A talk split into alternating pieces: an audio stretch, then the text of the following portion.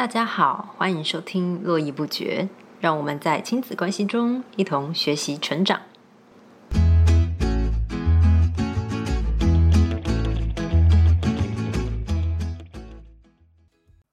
Hello，大家好，我们今天呢为大家邀请到一位很特别的来宾。这位来宾呢，他入围了金曲三三届演奏类最佳专辑制作人奖，还有演奏类最佳录音奖，而且呢，他也获得了金音第十四届最佳爵士专辑奖。我们欢迎修身。嗯，大家好，我是修身。OK，哇，今天可以请到这个重量级的来宾，那想要跟修身来聊聊啊，就是入围金曲奖第三十三届演奏类最最佳专辑制作人，就是可以跟我们聊聊，就是像演奏类啊，哎，就是它是包含各种类别，因为可能大家比较不不了解。它基本上就是所有不是以唱歌为主的专辑，都会放在这类别做评比，像是呃。不管是比如说电视电影的原声带啊，或是今天是某些器乐的演奏专辑，这些都会一放在一起比这样子。哦，了解。那那所以像你们的话，主要是什么样的演奏？我们是偏呃融合爵士乐的演奏专辑，就是它是属于爵士乐的一种，可是它不是那么的传统爵士乐，它的元素会比较多，会有一些。因为融合嘛，所以会融合一些别的音乐元素，这样子。融合别的音乐元素像是什么？呃，以我们专辑为例子的话，呃，例如说有摇滚啊，或是 funk，或是蓝调。那我们还会再融这次这个专辑还要再融合一些台湾传统音乐的元素，还有一些原住民的声音，这样。哦，所以你们就是融合了。就是像你刚刚讲，融合不同的元素，甚至有不同的文化进来。对对对，可是它的基底还是基本上，它的精神还是爵士乐，就是它会有主旋律，然后有你再根据这个一些地方做即兴演奏，然后再主旋律，就是它的精神还是爵士乐，那只是它会加一些别的元素进来。哦，了解了解，所以你们这张专辑是融合世界，对不对？对对对对对。哦就是想说把世界各地都拿来融一些音乐音乐元素拿来融合在一起。哦，了解了解。哦，所以就是这张专辑就是我们刚刚讲到这个金音第十四届的得奖专辑，然后还有你入围这个金曲奖三十三届的这个最佳制作人。哦，其实我觉得这个也是很厉害耶。像制作人在一个专辑里面，他主要通常是扮演什么样的角色？呃。要怎么讲？就是所有的杂事都要，所有的杂事，叫校长兼撞钟，是不是？对，都要都要处理好的感觉。你就是如果是电影的话，你就把它想的是导演嘛，嗯，因为那个角色其实有点像。那那音乐来讲的制作人，那嗯嗯嗯，那我比较我比较特别，是因为这个专辑我除制作，其实编曲那些也是我，所以等于是呃。这张专辑里面跟音乐相关的所有事情，例如说一开始的整个专辑的走向，然后专辑的歌曲编曲是哪些，然后要用我的编制这个配器要用什么哪些配器，然后还有专辑录完之后，我们还会在在那个就好像你我们现在有些电影要剪接嘛，那其实专辑音乐是需要一些整理的。然后在整理之后呢，然后，然后还要再跟混那个录音师、混音师讨论一下，我希望呈现出来的混音完的的声响是长什么样这样子。哦，哇，那所以其实你刚刚讲到像导演一样，可是听起来好像比导演做的事情更多，因为里面感觉没有导演很多，导演很多，啊，导演也很多，是不是？哦，对对，导演也很多。哦哇，所以就是整个就等于是说，把这个专辑有点从无到有这样整个制作出来。嗯，好，决定好，先设定好它的风格，然后是不是它如何呈现？哦，那有时候你要知道怎么去呈现嘛，因为有时候你你脑袋里面想的是可能是一只老虎，就呈现出来变一只小猫咪，所以你要想办法要。把这中间的那个落差给它给它填平，这样嗯，然后所以你要从构思开始，然后再。哦，你我觉得这个这个过程其实就把脑袋里面的东西光呃出来，然后还是你原本的这个样子把它实现，其实就不是那么容易耶。对，它当然也不会是我原本样子啊，一定会打折嘛。可是你要让那个打折折数少一点，这样。哦，了解了解。而且你们还得了就是最佳录音奖，我对录音奖好奇耶。嗯，录音奖我也对啊，蛮嗯，那时候得到也蛮受宠若惊的，对对对。嗯，所以像怎么样的会，就是我是说，就是我很好奇，所谓的录音奖是什么？因为譬如说录音可能是在录音室啊，所以录音奖他看的是什么东西？其实你问我，我也不知道，因为我不，那你也不知道为什么会是我的吗？对对，我这也不知道，所以因为可其录音这个环节，它叫录音，可能实际上是牵扯到两层面的。一个是当初你怎你的你怎么收音，就这是狭义的录音嘛？可是你后面去后置怎么混音，这也是另外一个层面东西。那台湾现在是把这两个给它混在掺在一起搬，嗯，就是把这两，所以这个讲他们录音跟混音都都会上去一起走红毯，所以我不知道不知道是哪个层面这样子。哦，了解。哦，但是像呃，你们这张专辑就是在呃金曲奖就入围，就是两个奖项，哎，其实是蛮厉害的耶。对，所以那时候也是去年的时候，也是觉得哎，就是还蛮感谢评审肯的肯定这样子。嗯，而且还可以走红毯呢，这个应该是很多人这一生都没有什么机会。对啊，我觉得很非常厉害，而且重点是就是。呃，大家一定想说，哦，修身就是呃做音乐啊，所以应该就是呃念音乐起家的人。可是呢，根据我对修身的了解，其实修身算是呃有经过一个呃生涯的转弯，然后来到这个音乐的领域。对对，我不是音乐科班的，不过台湾的流行音乐工作者蛮蛮多，就不是音乐科班，因为台湾没有这个方面。几乎没有这方面音乐科班，嗯，哦，所以其实蛮多人都是算是呃后来换跑道，然后跑来音乐的这个领域。对，我说流行音乐方面的，那当然古典音乐、传统音乐他们很多是科班出来的，嗯，那流行音乐比较不是。哦，那所以像你们这个算是流行音乐的类型？我指的流行是相是相较于古典音乐而言。嗯，了解了解。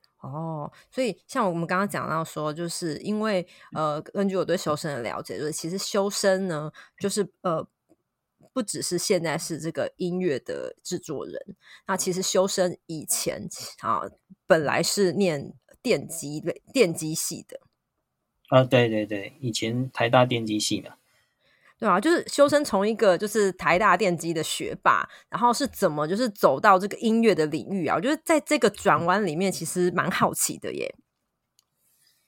其实我本来在大学就是吉他社，那我因为小时以前比较年轻的时候，家里没有资源让我学乐器，所以我上大学的时候就想说，那我终于可以自己学乐器，我就去学吉他。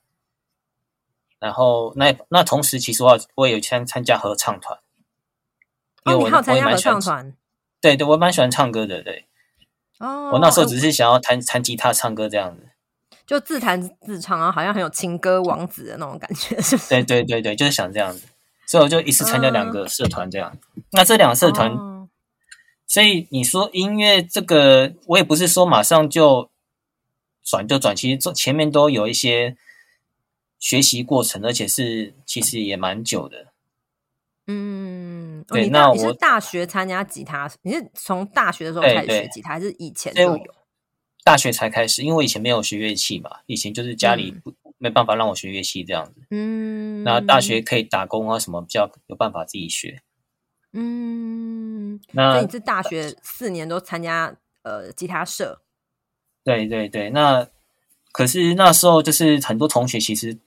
高中就开始弹吉他了，嗯，很少像我这样大学才开始弹吉他，所以变成我那时候一开始进去的时候就要蛮认，相较于那些人，我要蛮蛮认真的要弥补这至少三年的差距，我才可以一起跟他们上台上台演出这样。我那时候有参合唱团，所以合唱团其实那我大概唱到大三，呃，那时候我觉得合唱团对我后来的的和声的敏锐度也蛮有帮助的，就是我们会唱很多种比较从那种古宗教歌曲到那种音乐剧的选曲都有唱。嗯嗯嗯嗯，那就是一般，例如说，假设一般人。就说听歌剧魅影或看《吉屋出租》这些音乐剧嘛，对不对？他们只是听嘛。可是就我的经验，就是我会跟朋友一起唱里面的歌，而且还要好和声。嗯，对，所以你就也同时有学乐理？没有学乐理，可是至少你知道那个声响听起来是怎么样的。哦，你知道这种感觉吗？就是你你去外面吃饭，你吃米其林，不知道这道怎么怎么做的，可是你至少知道哦，原来这些东西煮起来可以这么好吃。有这种就是增广见闻的感感觉哦。那这样，嗯，所以那时候也常常就是说，我我印象中有一次蛮深刻的，就是隔天要期末考，就电机系期末考，然后我都已经就是我的大学成绩不太好，就是觉得很烂。可是我那天晚上也要去国家音乐厅表表演，因为德国的德勒斯登交响乐团来来台湾，然后表演贝多芬第九号。嗯，贝多芬第九号需要很多的很多的人去唱，尤其很缺男生，因为男生在合唱界很少，所以就被抓过去唱。所以我就选择了跑去唱德勒斯登交响乐团的音乐会，因为因为对就我来讲，就是能跟这么的世界知名的交响乐团合作，然后唱贝多芬第九号是是一个很有意义的事情。反正隔天的考试都会考烂嘛，那就去唱歌好了。哎，这个对啊，嗯，这个选择不错，这个选择不错，对啊，再念也不会多十分。对，你说的不错，因为因为这种机会可能一辈子没有几次，但是反正期期中考每个学期都有。你你的选择是对的，对啊，哦，所以你以前有唱过合唱团哦。其实我以前我以前是高中的时候是合唱团啊，是哦，对，可是我没有像你的这种这么。就是这么有共有共鸣。我那时候就是呃，其实就学校合唱团后就去参参加，然后就跟着学校去比赛这样子。可是到了大学就没有，就就我就有点中断，就没有继续参加。虽然也是喜欢唱歌，可是就没有继续参加合唱团。那蛮可惜的，因为大学时候唱的那个曲目的范围还蛮广的。哦，可能又是晚上都在跟我同学吃吃喝喝。都没有什么长进。我今天如果被他听到的话，应该是对对对，反正责任都推在他身上。对啊，哦，所以你说你是大学参加吉他社，那可是你出了社会以后，还有继续维持，就是维持这个吉他，就学吉他，还是跟练吉他这件事吗？我那时候后来去工作嘛，那那当然，呃。其实我从开始念硕士的时候弹吉他的时间就比较少，因为我我刚刚前面说我大学蛮成绩不太好，可是我硕士还蛮认真念的，也也是一样留在那个台那个台大电机嘛。对对对对对对，电子所念然后就哦就念电子所，嗯嗯，然后所以那时候就开始就比较没办法练整天的吉他，那工作之后也工作工作之后当然更难嘛。不过那时候还是想办法跟朋友就是组一个练习的团，然后就练我们喜欢的歌曲这样子。嗯，那对于我来讲，就是他没有办法让我进步很多，可至少让我不要不会就是忘了怎么弹吉他。嗯，就至就至少会维持住那个，就不会说你很久没有练，那个手感都不见了。对，然后后来。后来工作第三年的时候，就是那个身体后来开始不太好嘛，那我就开始比较少加班，然后同时我也去那时候家里附近乐器行去学爵士吉他。哦，对，那就就那个那我觉得那是一个转泪点，就是去学的时候，那时候刚好有一个也后来也。拿过两两次金曲奖，老师在那边教他。那他其实比我年轻这样子，嗯，然后我就跟他学，然后开始从完全我对爵士是一知半解，然后跟他在那边地地方乐器行学，大概学了快两年，然后就从一知半解到大概有三成的了解。哦，就是觉得哎，这种有摸到一点皮毛，知道这皮毛在干嘛这样。好好好，哎，这样其实也很厉害，因为像你刚刚讲说，你那时候去，哎，所以你那时候进第一间公司就是联发科，对不对？对对对。哦，可是联发科工作其实算是很忙的。我碰到很多联发科的人，都是他下班回家就是除了睡觉以外，他大概没有办法做太多事情。的确是哦，那时候也大概只能，因为下班回家的时间无法控制嘛，对不对？嗯，我那时候只能想办法，就是早上起床呢就开始做一些基本的练习，练个十分钟这样子。哦，所以哇，你是用早上的时，就是早上上班之前。对，因为这段时间是绝对不会被加班干扰的嘛。对对对，哦，而且这个时间点刚好是就是就是呃精神比较好的时候，然后你就每就你还是会每天就是播出一些这个时间去练习。对，时间不多了，可是至少就让手不要笨掉这样。哦，哎，这个其实我觉得这个习惯是非常好。然后你说你后来就是尽量让工作不要这么忙，因为那时候身体不好嘛，所以就就。能算摆烂嘛？不是，就是。我还以为是你去弹吉他给那个老板听，说：“哎，老板，你看，就你怎么忍心让我不好好的去学一下？” 没有，就是因为身体不好，所以那时候有取舍，不然有有有钱没命花也不行，这样。嗯，所以你那个时候就，你那那时候就还是待在联发科，还是说你就呃，就是呃换，就是换了工作？我在联发科那时候待了五年多。嗯，对，三所以大概从第三年开始，就是开始学，就是又去外面学吉他这样子。嗯，但是哦，你刚刚讲到爵士吉他，它跟一般吉他有什么不一样啊？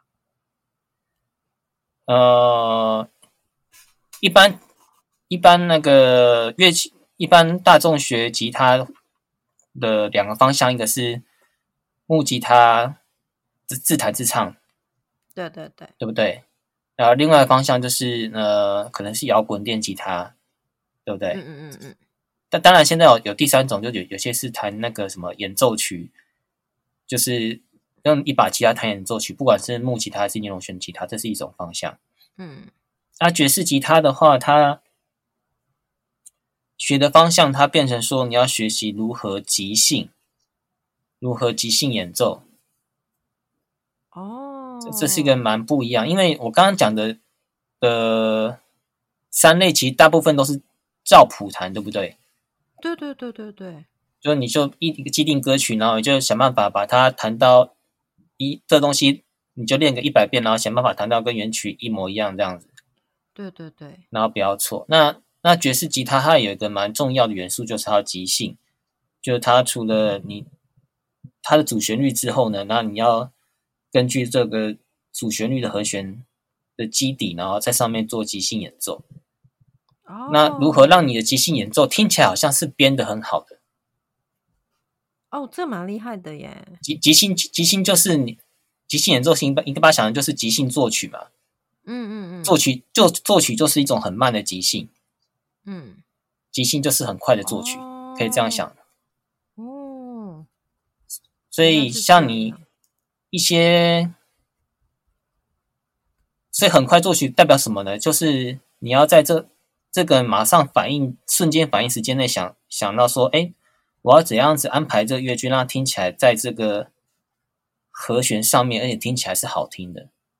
嗯，对，所以其实这里面有也会有一些呃作曲的的概念在里面，只是你要很快的时间之内把它反映出来。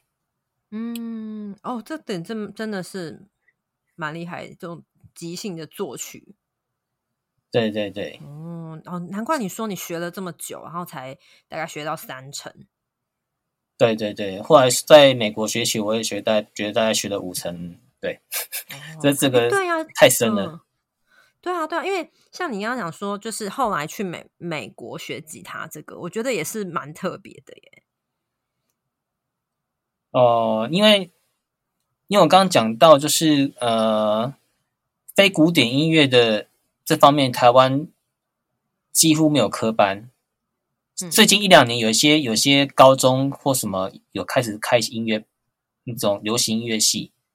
嗯，台湾最近有，可是十十年前那时候是完全没有的。嗯，那相较于台湾，其实别的国家，日本啊、韩国，甚至连中国，都是他们其实都有这种专门的音乐学校。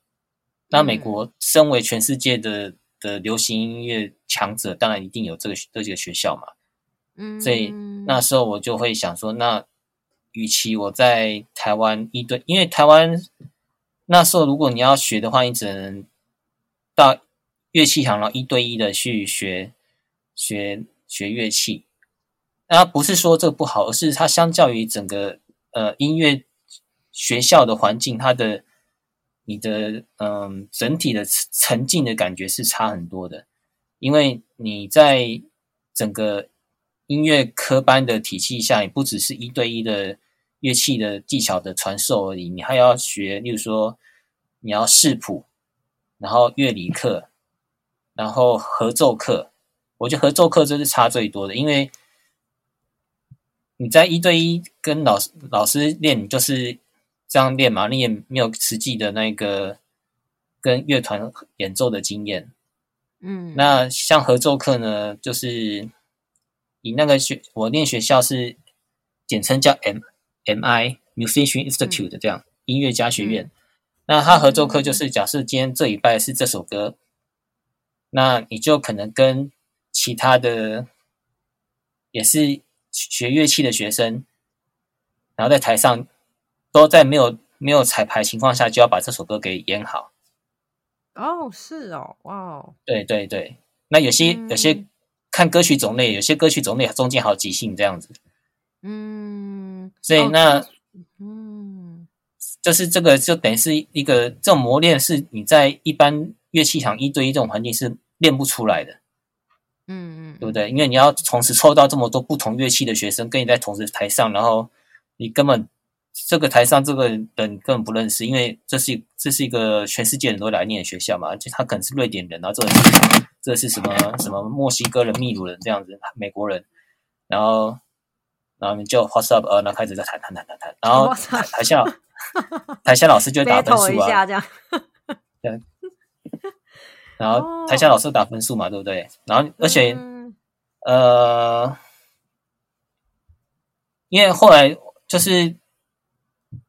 这种台上见这种情况，后来在台湾的我后来在台湾做音乐工作嘛，其实有时候还蛮蛮多情况也是这样子的。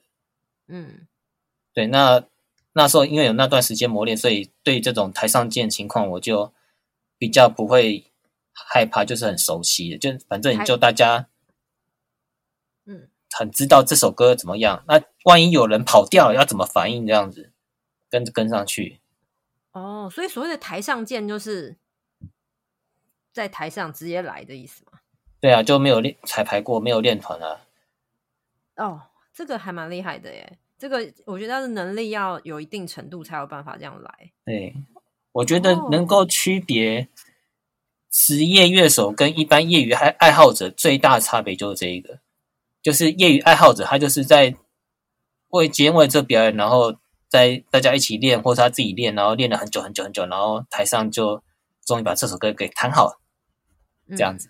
然后职业的就是就是大家哎，你是谁？哦，第一天见面啊，什么老师你好，然后台上就把这首歌演完。然后 有时候谱发下来，大家一起啊哦哦开始弹弹弹，然后弹完之后说你该弹什么？哎，我也不知道，反反正弹完了这样子。不知道。可可台下人就觉得哦，这场表演好棒啊，这样。这职业跟业余最大差别哦啊哎，这个真的是哎，我之前都就是因为我像我们这些就是你知道外行就看这个，然后就觉得啊真的很厉害这样子。可是你刚刚一讲的，就是真的是马上可以分得出来两个的差别在哪里？对对对对对，临场反应能力很重要。哦，对，可是像我，像我就很好奇，像你前面说，你本来就是因为你是呃台大电机毕业，然后理所当然的进入了科技业，就是进入呃联发科工作。可是你到最后会呃决定，就等于是你你算是那个时候就决定要换跑道嘛，还是只是想说呃你想要去做做自己喜欢的事情？因为我那时候刚不讲做到身体不好嘛，所以。那时候就是想说，那那假设呃，身体真的人生要结束的话，那怎么办？那那苹果已故创办人有讲过嘛？他贾贾博士讲过，就是如果人明天是你的最后一天，你想要做什么？对，那那时候我就想说，那我去弹吉他。对，所以你那时候就是有这种很深刻的感觉，就是说，哦，我我应该要去做我喜欢的事情。对对对，啊，当然这是这是有有代价的嘛，那那我就少赚了很多钱嘛。对，少赚很多钱，然后去去花还去花钱学吉他，出国学吉他花钱。嗯，任何事都有代价。嗯，你那时候出国去多久？一年，学校是一年半哦。那我后来在前面要要 set setting，然后后面要卖车啊什么的，所以在一年九个月。卖车是怎样？就是变卖所有家当，然后去这样。没有没有，就是你那边买了车，你还是那离开美国你就要卖掉嘛？啊，然后离开美国，所以你说后面是在准备要离开美国这样？对对对对对，然后离开美国之前，在美国顺便玩一下什么国家公园啊，晃一晃，晃了三三个礼拜这样。呵呵呵，必须，所以哦，了解。那其实也其实还好，你在美国待的时间不算长，但是可是你你学完吉他之后回来就决定也没有要再回科技业，就是想要做，就是可能走音乐这一块。因为那时候毕竟头都洗下去了嘛，那你 至少去音乐界打那个打拼一下看看。哦，哎，这个蛮不，因为那可是，譬如说，像你在音乐界，就是因为你可能有去，譬如说你去美国学吉他的的这个经验，算是呃对音乐界比较了解。可是回来以后，呃，等于是从算是算是从零开始要进入。对对对对对对。哦，那可是你是怎么去踏？对啊，你等于是可能你也没有什么认识的人啊什么的。对，这行还蛮蛮蛮吃人脉的，其实。对啊，对啊，那你是怎么去一开始去踏踏进去？呃，主要是靠靠在美国认识的同学啦。嗯，就是他们可能就是牵线一下。对他们其实很多都是比我早踏进音乐圈的，只是那时候才后来出去。去那个美国学吉他，所以他们的人脉都比我多。那有时候他们忙不过来的时候，他们他们就会找代班嘛，然后就去代班一下这样。嗯，哦，所以蛮多机会都代班来的。哦，所以像譬如他们回来，通常都会在呃呃，哎，他们是会回，他们在譬如说也也有人回台湾的。对啊，对啊，有有些还现在有些都是现在演唱会乐手这样。哦，了解了解，好，所以就是从慢慢可能像，譬如说你刚刚讲的，可能去代班或干嘛，然后就慢慢的就是累积这些经验。对对对对对。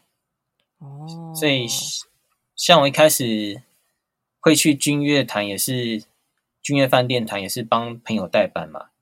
那后来弹，如果弹吉他嘛？对，弹吉他。哦，哎，真的，哎，我不知道有就是有这一派，不然你现在还有在弹吗？应该没有了。我现在没有，我那时候是二零一五弹到二零二零。哦，真的就疫情前。对对对。哦，了解，哇，很厉害哎！因为像说呃，有些爵士演奏军，我军乐我没有看过，像呃金华饭店是不是也有？也有类似的，金华饭店应该三人组吧？对对对对，钢琴、的贝斯再个主唱这样子。对对对对，就是呃就是类似，可能也是爵士演奏，只是他们他们没有吉他。对对，那君悦那时候两人组，就一个吉他一个主唱这样。哦，了解哇，所以就从那边然后开始，然后那可是你会到制作专辑，这个又是另外一个部分。嗯，对，这是一个蛮，就是音乐从事音乐工作的啊，就是有。有没有制作专辑就有有差别，因为有些就是想，就是他今天就是一个音乐的打工族嘛，哪边有 case 就去就去弹这样子。可是专辑的话，就会变成你要做很多音乐，你要做很多音乐以外的琐事。嗯，就像你刚刚那，而且对对对，然后而且说琐琐事以外，你还要必须你要有创作歌曲。那有些人可能就会。忙忙着赚钱呢，就没有时间，或是他钱太多赚不完，没有时间写歌这样子，没有时间创作。那所以你是属于哪一种？我就是呃，case 没有那么多，所以我就开始创作。哦，这样也是这样也好啊，不然的话，你如果像那种很忙的人，他可能根本没有机会去想这些东西，就每天在那边跑来跑去。对啊，对啊，我我是认识知道很多人很厉害的朋友，那他们不做专辑，不是因为他们不行，是因为他们太那个赚太多了，不这要 这样讲，忙着赚钱，没有时间。哦，可他们很厉害，对他们厉害。哦，了解，所以你就比较清心寡欲的，反正钱财鱼如浮云这样。对啊，你看那个钱都没做工作，那个 少的钱还比较多。哦，对啊，也是。如果应该说对你来说，这个才是你最想追求的事。因为如果你真想要，譬如说啊，我要赚钱或干嘛，你当初就不会离开那个领域。对啊，对啊，要赚钱有更有效率的方法，而不是去做音乐。所以更有效率的方法是什么？这样要跟我们分享一下。没有，就是当工程师比较有效率啊。哦，当工程师是不是就直接对啊？就直接去轮班，是不是？每次都不是轮班啊？哦，不是轮班，没有开玩笑，开玩笑。对啊，对啊，哦，对，哦，了解。所以，我觉得这个过程其实蛮，其实蛮蛮特别的。因为其实我发现很多人啊会遇到一些状况，就是嗯，特别像我觉得像小孩子也是，他们会嗯，对于譬如说，因为像现在有讲到很多的大学生，他们其实会有休学的状况，因为他可能念一念之后，他会觉得说，哎，我这个东西可能不是我真的那么喜欢的，或者是呃，我不知道我为什么要念念这个。然后甚至很多人是他可能念了书，像我有些学生，他是可能大学毕业，他跑过来跟我说：“哎，就是其实他念念完这个戏，可是他不知道呃继续往下走要怎么办。”所以我觉得很多人会在就是会在这个状况里面呃挣扎很久。可我觉得刚刚修身就是告诉我们这个经验，就是虽然你就一路是这样子，因为老实说，我觉得像你。像你前面是这种学学霸的状况，然后从台台大电机毕业，大家会觉得说，哎，好像就是会待在科技业，就是这样顺顺下去。可是你刚刚讲到说，一个人生的一个转弯，然后让你会去思考说，什么事情是自己最想做的。而且我觉得最厉害的是，你还就是真的勇于踏出去。因为我觉得很多人虽然会觉得说，啊，就是也许嗯。就是呃，明天就是生命的尽头了。可是我觉得很多人就是也不敢去放弃那个以前累积的东西。对，就想想而已，嘴巴就碎碎念，然后隔天还是继续当社畜这样上班，继续睡。对对对，所以我觉得你就是愿意去踏出那一步，然后等于是。算是一个大转弯，我觉得这个过这个过程，可能我们现在听起来觉得说，哦，嗯，就是一个故事。可是我觉得这个中间应该也也是一个嗯蛮挣扎跟呃考虑很久的这个呃经历。对啊，因为那时候就是一方面我身体不好嘛，然后一方面我太太那时候身体也不好。所以对我来讲，就是生死这个这个事情是一个马上面临到一个东西，而不是大家，而不是你觉得你老老才老了才遇到事情。对我来讲，那时候是马上就会面临到的事情。嗯，所以他等于是就是推了你一把，让你真的去就是做自己想做的事情。一方面，他也他也知道这个这个状况嘛，所以他那时候鼓励我去做这样。嗯了解了解哦，哎，所以我觉得这这真的是很特别哎。那所以如果譬如说，呃，像有些人呢，他可能对于自己的未来啊，他可能有想要做的事情，可是他还有点在犹疑啊。就是修身有没有什么话，觉得可以给呃这些人？嗯，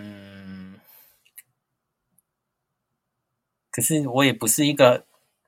很很成功的，哎，没有啊，我觉得你蛮成功的，因为你老老实说，我觉得你敢去转弯这个点，就就是我觉得蛮需要勇气的，因为你前其实因为应该说你前面的这个累累积，很多人会觉得说啊，这个哇要你要这样子转弯放弃，也可能光是呃你你自己，或是可能有些人会呃可能家人朋友就会有很多的那种声音或意见出来，然后你这样，然后而且你转弯以后，你也是。